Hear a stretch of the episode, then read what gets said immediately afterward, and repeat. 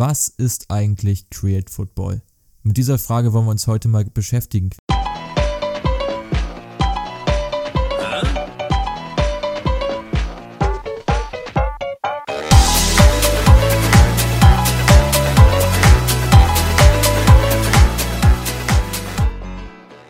Ja, Create Football ist ein Portal für den internationalen Fußball hier in Deutschland, im deutschsprachigen Raum.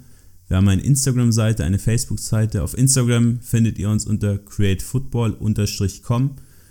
Dazu haben wir unseren Podcast, Create Football, der internationale Fußball-Podcast, in dem wir etwa alle zehn Tage über den internationalen Fußball berichten. Wir, das sind Quirin und Mats. Und ich bin Mats, 22 Jahre und äh, komme aus der Nähe von Hamburg.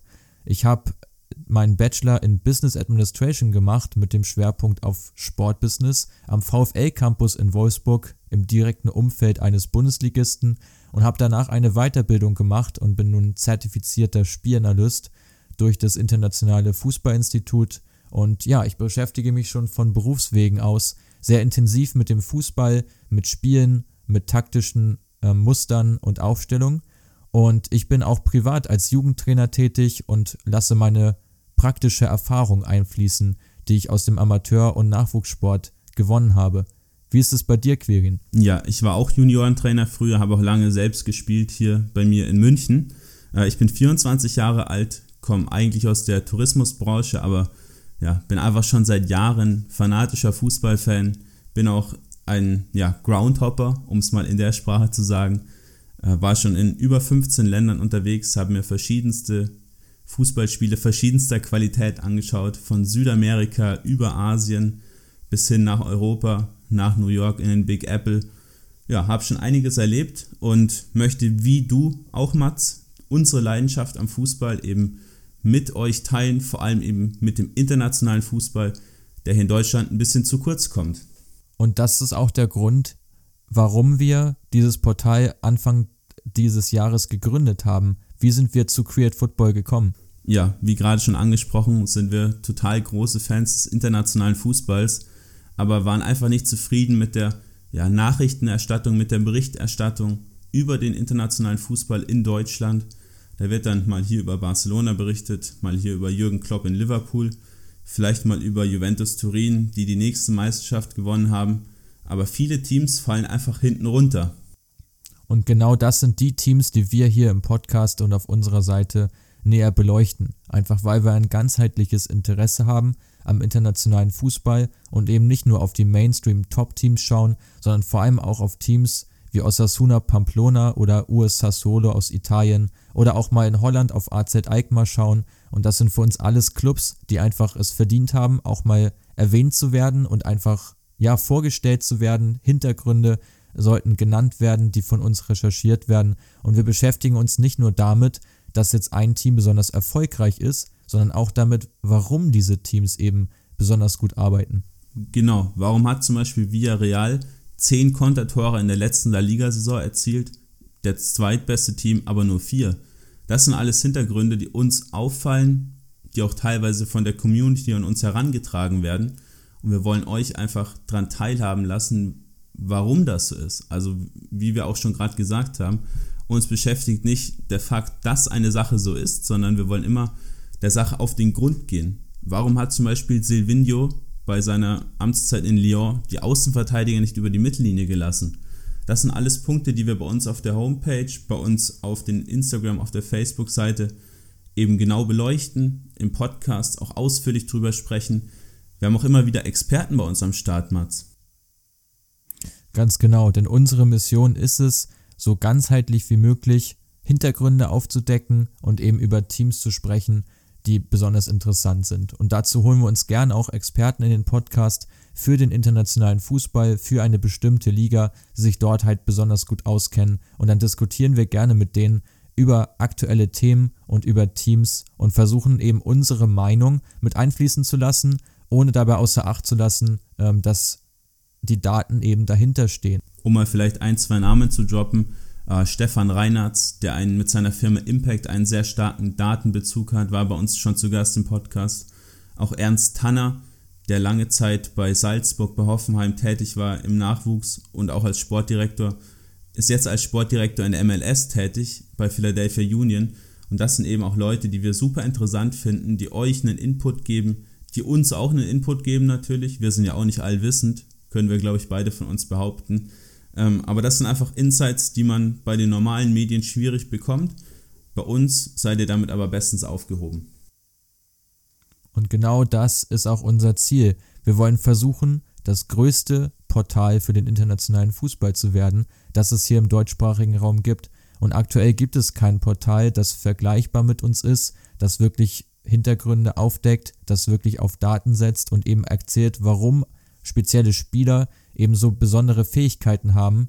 Ähm, und genau daran wollen wir weiterhin arbeiten. Und um das eben erreichen zu können, haben wir auch einige Kooperationen, Quirin. Genau, wir kooperieren mit einigen Datenanbietern, die auch mit Profiklubs, mit absoluten Top-Clubs zusammenarbeiten, ähm, diese Vereine eben mit Daten versorgen und die versorgen auch uns mit Daten. Das heißt, wir erheben diese ganzen Daten nicht selbst. Wir schauen zwar sehr viele Spiele, ähm, Gott sei Dank läuft der Zone, läuft Sky, so wie es momentan läuft, ähm, versorgen uns da mit der täglichen Dosis Fußball, ähm, aber hauptsächlich kommt eben der Dateninput von unseren Partnern, äh, denen wir dann natürlich auch sehr, sehr dankbar sind.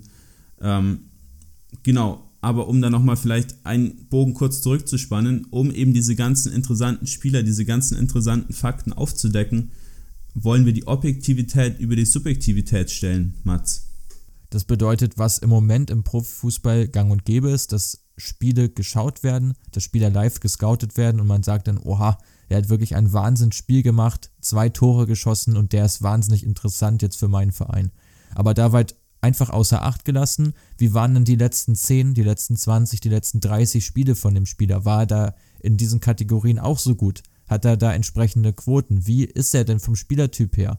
Und äh, wie ist sein, ja, wie ist sein Profil? Also wie kann man ihn, ihn betiteln?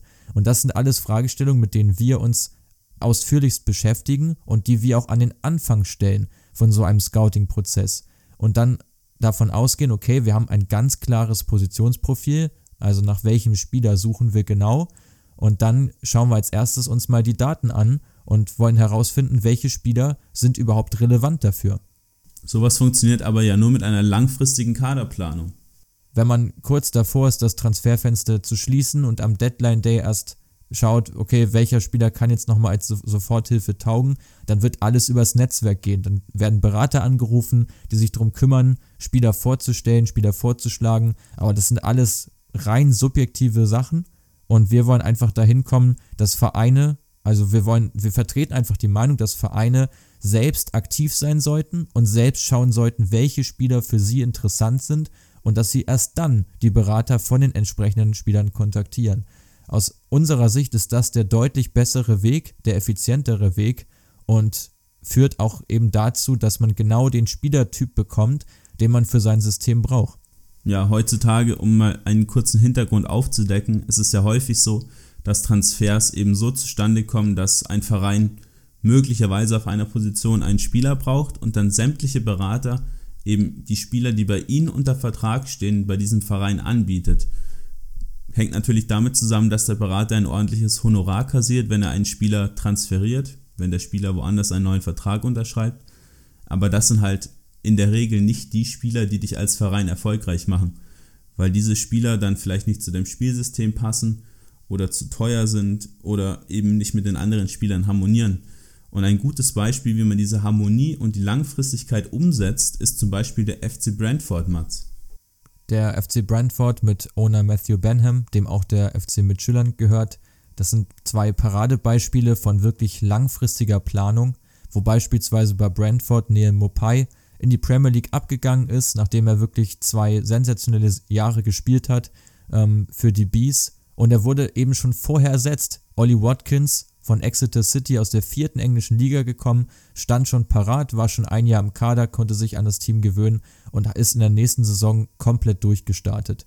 Und auch er wurde jetzt in die Premier League transferiert und schon holt man mit Ivan Toney einen weiteren Spieler und hat mit Markus Force noch einen weiteren in der Hinterhand, die halt auch das Potenzial haben, Watkins wieder zu ersetzen. Und das ist eben genau diese langfristige Planung, die wir ansprechen, dass einfach schon im Voraus geschaut wird, okay, welcher Spieler könnte uns nächstes Jahr verlassen und dass der halt schon frühzeitig ersetzt wird von einem Spieler, der noch nicht das Top-Niveau hat, von dem den er ersetzen soll, aber der eben langsam herangeführt wird über ein halbes oder ein Jahr und dann einfach der perfekte Ersatz sein kann. Und das ist nicht nur günstiger, als einen Spieler dann eins zu eins zu verpflichten, weil ja jeder andere Verein auch weiß, wenn Brentford jetzt 30 Millionen bekommt für Ollie Watkins, dann werden sie einen Ersatz brauchen und alle anderen Teams wissen das auch, dass dieses Geld da ist. Wenn man aber schon vorher, in der Transferperiode vorher, jemanden verpflichtet hat als potenziellen Ersatz, dann bekommt man den vielleicht für zwei oder drei Millionen und nicht für acht oder zehn.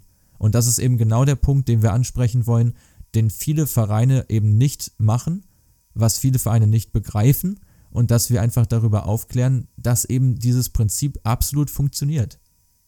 Genau, und ein gutes Beispiel hier in Deutschland ist ja der SC Freiburg die mit Christian Streich schon ja, eine sehr, sehr große Kontinuität auf der Trainerposition haben, sind mit ihm ja auch in die zweite Liga gegangen, um einfach diesen langfristigen Gedanken weiter voranzuspinnen, um einfach nicht auf Krampf zu sagen, wir wollen jetzt nächstes Jahr in die Europa League als SC Freiburg beispielsweise, sondern sich langfristig aufzustellen, wirtschaftlich gut zu arbeiten, ähm, so konnte man sich beispielsweise ein neues Stadion jetzt finanzieren, was beim FC Brentford übrigens auch der Fall ist. Die ziehen wie Freiburg jetzt auch in ein neues Stadion um.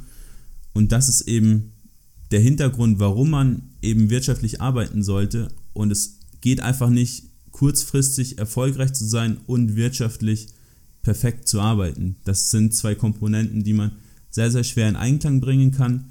Und darüber wollen wir, wie du gerade schon gesagt hast, aufklären und wir hoffen, dass euch diese kleine kurze Podcast-Folge, dieser kleine kurze Teaser auf unseren Hintergrund ähm, heute sehr gefallen hat, euch aufgeklärt hat vor allem.